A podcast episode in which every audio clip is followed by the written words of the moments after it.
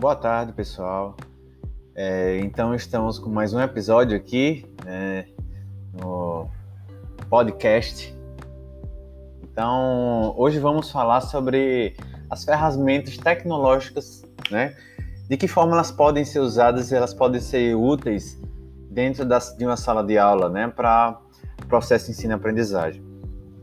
Então, a gente pode. Existem várias ferramentas tecnológicas, né? A gente sabe que é, na atualidade, né, o que principalmente agora nessa pandemia é o que a gente está mais usando, né? Tudo, tudo, todas as ferramentas tecnológicas possíveis a gente precisa usar, precisa aprender, né? E para passar para a sala de aula, então nós temos um ganho incrível nisso na dinâmica da, da, do ensino em sala de aula, né?